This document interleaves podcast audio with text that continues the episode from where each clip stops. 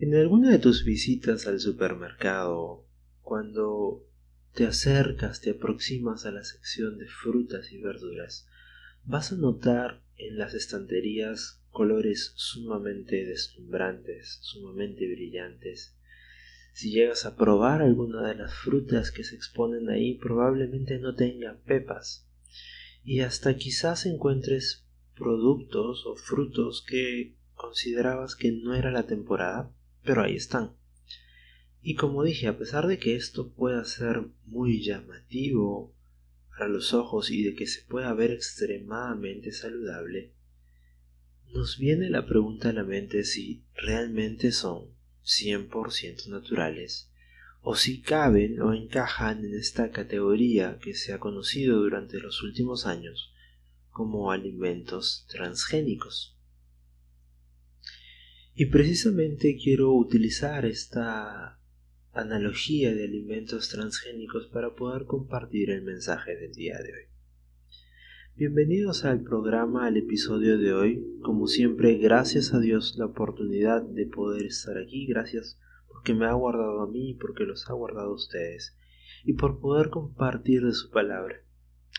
Gracias a ustedes por tomarse el tiempo y como siempre espero que esto pueda ser una herramienta, una ayuda para su vida, que pueda ser esa palabra de Dios que penetre hasta lo más profundo y que pueda discernir y ayudarte a mejorar en este mundo y hacer de bendición para los demás.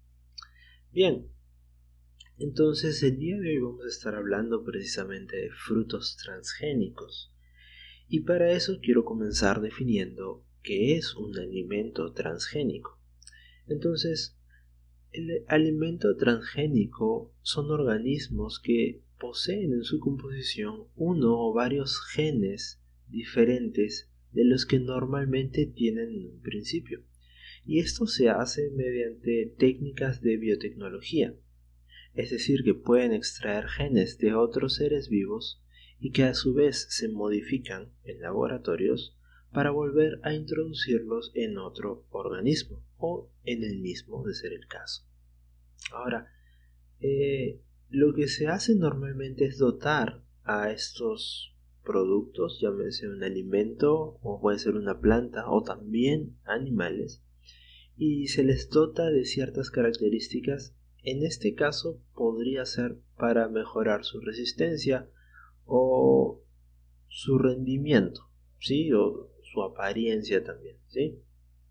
Eh, ahora, estos transgénicos evidentemente tienen ciertas cosas que han suscitado la curiosidad no solo de la población que está en contra de ellos, sino también del público que los consume.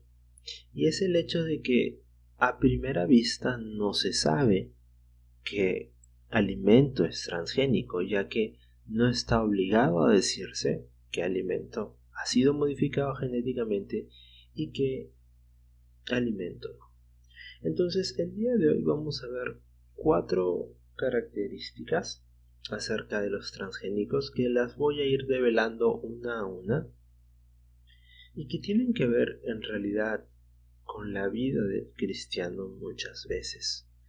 Y para poder poner un ancla bíblica en esto, voy a tocar el libro de Gálatas, la epístola de Gálatas de Pablo que le hace a la iglesia de Galacia en el capítulo 5, versículo 22 y 23. Y evidentemente voy a estar hablando del fruto del Espíritu Santo y de las características que tiene.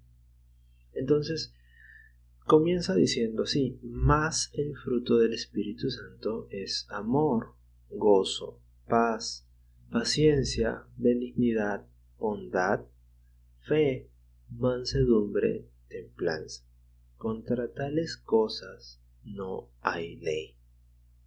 Son nueve características que Pablo hace mención a esta iglesia acerca de lo que produce, porque un fruto es un producto, acerca entonces del producto que se obtiene del Espíritu Santo en la vida del hombre.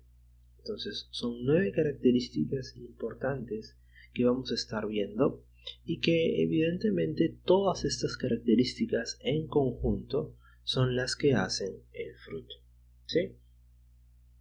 La primera, entonces, situación que tiene que ver y que es la analogía que quiero compartir acerca de los alimentos transgénicos es que como vimos en un inicio se les suele aumentar características.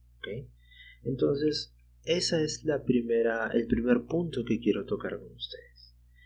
Actualmente en la vida del cristiano, de muchos cristianos, eh, y muchas iglesias en realidad, existe una doctrina que se ha distorsionado. Esta falsa doctrina lo que hace es aumentar algo a lo establecido en la palabra de Dios. Y evidentemente automáticamente sabemos que esto es una falsa doctrina. No debemos poner otro fundamento como lo dice la Biblia. Entonces también existe otra característica interesante y es un cristianismo light. Y lo llamo así un cristianismo ligero porque toma de manera ligera las escrituras. Toma de una manera eh, muy suave, muy eh, tímida, muy superficial las escrituras. Entonces la toma a conveniencia, algunas cosas sí, algunas cosas no, o quizás también cae en esta idea relativista o de creer que la escritura está en ciertos contextos o es aplicada para ciertos contextos y para otros contextos pues no. Otra característica que también se suele hablar en este tipo de, doctrina falsa o de doctrina dañina es el hecho de que Dios no es suficiente. Si bien es cierto no lo expresan de una manera directa, dice que la felicidad, el gozo la vida necesita algo más que Dios. Y muchas veces caemos en esta trampa al nuevamente entender o, o suponer de que Dios no es todo lo que necesitamos, de que necesitamos en esta vida algo más para ser felices, de que quizás necesitas eh, personas a tu alrededor para ser feliz, de que quizás necesitas una posición económica para poder sentirte lleno, completo, o quizás terminar una carrera o llegar a un estatus profesional para alcanzar tu plenitud como ser humano. Y lo cierto es que Dios es todo para nosotros. Entonces, Pablo advierte algo en Gálatas, precisamente, capítulo 5, versículo 9, diciendo, un poco de levadura leuda toda la masa.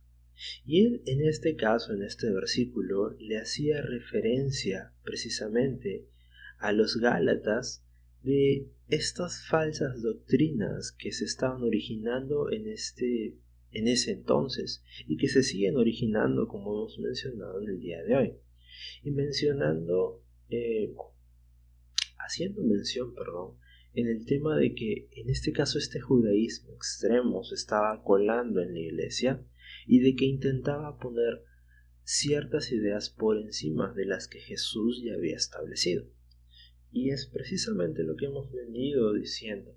Entonces, quiero compartir con ustedes un texto más que es lo que avala también esto. En 1 Corintios capítulo 3, versículo 11, nos hace referencia a de que porque nadie puede poner otro fundamento que el que está puesto, el cual es Jesucristo. Entonces cuando nosotros ponemos a Dios como nuestro fundamento cuando somos eh, cristocéntricos, cuando somos bibliocéntricos, cuando realmente la palabra de Dios es la guía para nuestra vida, vamos a saber reconocer estas falsas doctrinas.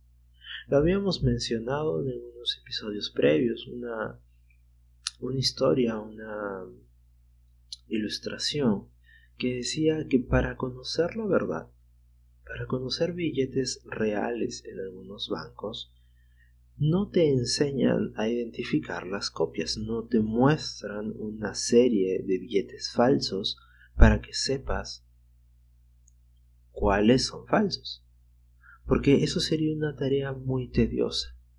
Por el contrario, lo que hacen es adiestrar a las personas a reconocer de manera innata, prácticamente ya de manera inherente y automática, los billetes verdaderos, porque y esto lo hacen haciendo que los toquen, que los sientan, que los verifiquen, que los observen en diferentes ángulos, en diferentes perspectivas.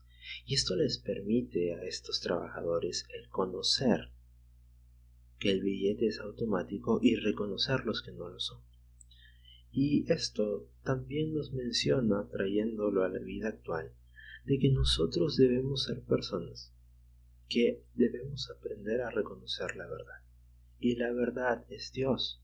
Jesús vino diciendo, yo soy el camino, la verdad y la vida. Necesitamos poner sobre esa verdad, que no es una verdad relativa como el mundo nos lo dice, que no es una verdad filosófica, que no es una verdad para algunos, sino que es la verdad absoluta. Sobre ese fundamento verdadero es en el cual tenemos que poner nuestra vida. Y hablando de falsas doctrinas, esto me lleva al punto número 2. En realidad, muchas veces, como dijo Pablo, un poco de levadura leuda toda la masa. A veces menospreciamos los pequeños errores en las escrituras menospreciamos los pequeños errores en las prédicas que tenemos, eh, eh, en el compartir de la palabra cristiana, de la palabra bíblica, de la palabra de Dios, y esto no es correcto. Entonces, una de esas mentiras recurrentes o errores que pasan inadvertidos o desapercibidos es precisamente cuando se manifiesta el hecho de que existen frutos del Espíritu Santo. Y si vuelvo a leer en este caso solo la primera parte de Gálatas capítulo 5, eh, cuando mencionan precisamente en el capítulo, en el versículo 22, dice más el fruto del Espíritu Santo. Nos hablan a nosotros una idea muy concreta de que es un solo fruto. ¿Y cuál es el error en decir en este caso que son muchos frutos? Es decir, que existiría un fruto de amor, un, un fruto de gozo, un fruto de paz y un fruto de cada una de estas nueve características. Es decir, tendríamos nueve frutos por lo tanto, quizás también podríamos decir que podrían existir nueve espíritus. Y lo cierto es que el Espíritu Santo es uno solo. Y es, como mencionamos al inicio, es el accionar, el convivir del Espíritu Santo en la vida del creyente lo que hace este fruto con estas características. Entonces vuelvo a repetir, es un solo fruto con una característica. Pero como dije, existe la mentira o esta eh, omisión o error que aparentemente es inofensivo, pero es conveniente para el enemigo y muchas veces sirve de justificación para las personas. Y el hecho de que existan muchos frutos hace que algunos cristianos, y en algún momento debo admitirlo yo también, podamos decir que no tenemos cierto fruto del Espíritu. Por ejemplo, una persona que es eh, belicosa, una persona que es eh, violenta, podría usar esto como una excusa para decir que él no tiene el fruto de la mansedumbre una persona que no puede guardar sus emociones en tiempos difíciles podría decir que no tiene en su vida el fruto de la templanza. Entonces, nuevamente repito, este es un error que se pasa o se obvia de manera inofensiva entre los cristianos, por así decirlo, pero que en realidad sirve como una justificación, lo cual es correcto. Y lo que dice segunda de Corintios 12.9 quizás pueda ayudarte porque entiendo que quizás también en algún momento de tu vida no sientas que tienes esas características. Y puedas, y como todas las personas en este mundo lo tenemos, eh, percibir debilidades en ciertas situaciones o con ciertas personas, o ante quizás ante ciertas emociones o ante ti mismo. Pero mira lo que Pablo escribe. Pablo cuenta en este versículo, en 2 Corintios capítulo 12, versículo 9, una respuesta de Dios hacia su persona precisamente ante una queja de las debilidades que él tenía. Dios le respondió y Pablo dice, pero me dijo Dios, te basta mi gracia, mi mayor fuerza se manifiesta en la debilidad. Entonces nuevamente reconoce, podemos reconocer abiertamente y tranquilamente con Dios el hecho de que hay áreas, de que hay características de este espíritu que aún no vemos reflejadas en nuestra vida y que pueden ser debilidades porque evidentemente el hecho de mostrar eh, alguna la falta de gozo en situaciones complejas puede ser una debilidad del ser humano puede ser una debilidad como hijo de Dios. Pero es importante que en este momento podamos recurrir y no solo en este momento sino constantemente a la gracia de Dios para suplir esas debilidades.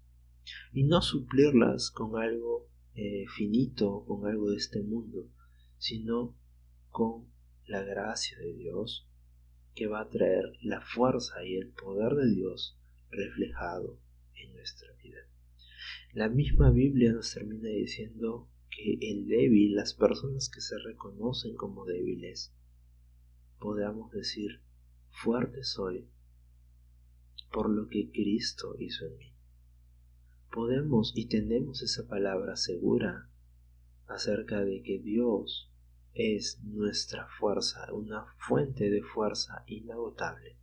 Cuando nosotros nos sentimos débiles ante situaciones que no podemos controlar y en las cuales quizás no reflejamos estas características del fruto del Espíritu. Esto me lleva al punto número 3. Y el punto número 3 es el hecho de saber, como vimos en en la introducción de que existen frutos transgénicos que están fuera de temporada. Es decir, no es el tiempo, pero ahí están. Entonces, algunas veces estos frutos realmente muestran que están siendo eh, expuestos para venta al público fuera de tiempo.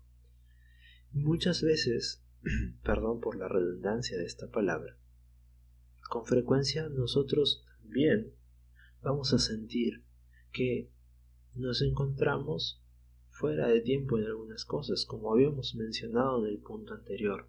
Quizás puedas decirme, Carlos Andrés, yo en este momento no tengo amor. Yo en este momento estoy pasando por una etapa de mi vida en la que no tengo paz. Estoy pasando por una etapa de mi vida en la cual he perdido el gozo. Y para esto precisamente es lo que quiero construir la analogía que la hemos venido ya eh, haciendo durante estos últimos puntos. Pero imagínate si yo te pidiese que tú describas una fruta de tu gusto, en este caso vamos a decir una fresa, ¿sí? Si yo te pidiese describir una fresa, lo más probable es que tú me dirías que es una fruta de aproximadamente unos 5 centímetros, 6 centímetros, tiene forma triangular, eh, con puntas redondeadas, tiene una textura eh, granulada por las semillas que tiene alrededor, es ácida si la pruebas, y es de color rojo. Creo que esas serían las características que tú me dirías de una fresa, lo cual es correcto. Pero la fresa no siempre fue roja.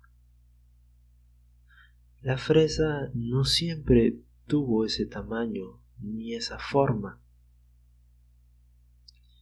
¿Qué es lo que estoy queriendo decirte? Estimado oyente, si quizás tú sientes que algunas características de este fruto del Espíritu aún no aparecen en tu vida, está bien, es normal porque como todo fruto, no todas las características aparecen de una manera automática. Algunas toman más tiempo que otras. Quizás, en mi caso, a mí me falta amor. Amor por el prójimo, amor por las personas. Pero sé que la obra del Espíritu Santo en mi vida va a hacer que termine teniendo esa característica del fruto. Porque nosotros, Dios no va a detener la obra en nuestras vidas.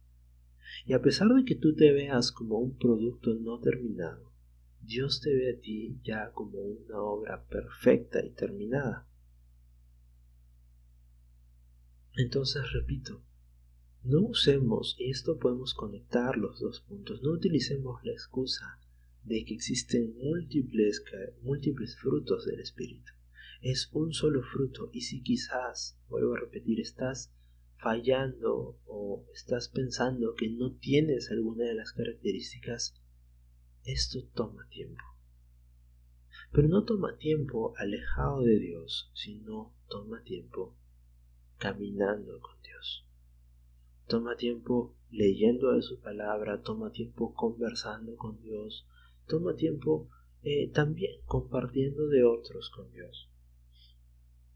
Mira lo que dice Salmos 1.3. Dice, hablando en referencia a las personas justas, eh, vamos a comenzar desde el versículo 2, perdón, dice, las personas que en la ley de Jehová está su delicia y en su ley medita de día y de noche, será como un árbol plantado junto a corrientes de aguas, que da su fruto a su tiempo y su hoja no cae, y todo lo que hace prosperará. Entonces, existe un tiempo para nosotros para dar un fruto, pero este fruto va a ser un buen producto si es que nosotros utilizamos la premisa del versículo 2 dice que en la ley de Dios está nuestro deleite. Y además que debemos meditar en su palabra, en su ley, en las órdenes que Él nos ha dado, porque esa es la ley, de día y de noche. Entonces es un es algo constante, es algo que toma tiempo, que no es algo que le dedicamos unos minutos al día, sino que podemos estar meditando constantemente de su palabra en nuestra vida. Podemos estar meditando constantemente acerca de la ley de Dios, de lo que es bueno para nosotros, porque la ley es buena, es justa y es santa. Si meditamos en esto, también entonces vamos a poder ser un árbol fuerte y que da fruto a su tiempo. Luego tenemos en Marcos 4, 4 8 precisamente que nos habla acerca de la parábola del sembrador. Y esto va conectado con el siguiente punto. Pero en el versículo 8 nos dice que algunas semillas de este sembrador cayeron en buena tierra y creciéndose, desarrollándose, dieron fruto y produjeron a 30, a otras a 60 y a otras a 100 por uno. La idea es con qué estamos nosotros pasando tiempo. Y en este caso la tierra es nuestra vida. ¿Con qué estamos fertilizando, abonando nuestra tierra? Y esto tiene que ser con la palabra de Dios. La palabra de Dios es esa semilla, el Evangelio es esa semilla que ha sido puesta en nuestra vida. Pero esto no va a crecer solo. Esto va a crecer siempre que estemos constantemente pensando y meditando y compartiendo, caminando con Dios. De eso se trata esto. Así que el punto número 4 habla acerca de una de las características que más preocupan a las personas acerca de los alimentos transgénicos. Y es que los transgénicos no producen frutos. Me explico, no se pueden reproducir. Tú creas un transgénico, pero no tiene la capacidad de poder generar semillas que den nueva vida. Y si volvemos a leer este versículo de la parábola del sembrador, nos hace referencia de que la semilla que Dios ha puesto en nuestra vida no es solo para nosotros mismos, sino que debemos dar un fruto y de ese fruto debe ser útil para los demás. Mencionábamos en un capítulo bastante anterior ya de este programa de que el árbol no come de su propio fruto. Estas características que hemos visto del fruto del Espíritu Santo no son para nosotros mismos. Nos hacen bien, por supuesto que nos hacen bien, pero lo que nos hace bien en realidad es la obra y el caminar con el Espíritu Santo en nuestra vida. Eso produce un fruto de buenas características, que sea atractivo, que sea beneficioso para las personas que se nos acerquen. Y precisamente este fruto es el que lleva semillas a las vidas de los demás. Estamos llamados a tener un propósito más grande que el de nosotros mismos. Y en este caso los frutos transgénicos no tienen esa capacidad. Solo tienen una vida para sí mismos. No tienen la capacidad de generar más. Y Dios cuando vino a este mundo cumplió un propósito que fue más allá de él mismo. Jesús vino a morir por nosotros. Ese propósito era más allá del que él tenía, del que un hombre tiene en la tierra. Y eso es lo que nos enseñó. Nos dice, en la gran comisión nos dice a nosotros, vayan por el mundo y prediquen a toda criatura. Esa es nuestra misión, esparcir las buenas nuevas del Evangelio. ¿Cómo lo haremos? Dios ha puesto dones y talentos en tu vida, como habíamos visto en el episodio previo. Dios va a utilizarlos para que podamos ser buen fruto, para que podamos producir mucho fruto, para que podamos llevar la semilla de su palabra a un mundo que necesita vida. Así que bien, esos han sido los cuatro puntos, los repasamos. Los transgénicos tienen la capacidad de aumentar o quitar características a los frutos. Eligen lo que creen que es bueno y lo que creen que es malo. ¿sí? Dos, eh, los transgénicos, en este caso, llevando esto al fruto del Espíritu Santo, existe un solo fruto no existen muchos frutos. Existe un fruto con nueve características. 3. Hay un tiempo para dar fruto.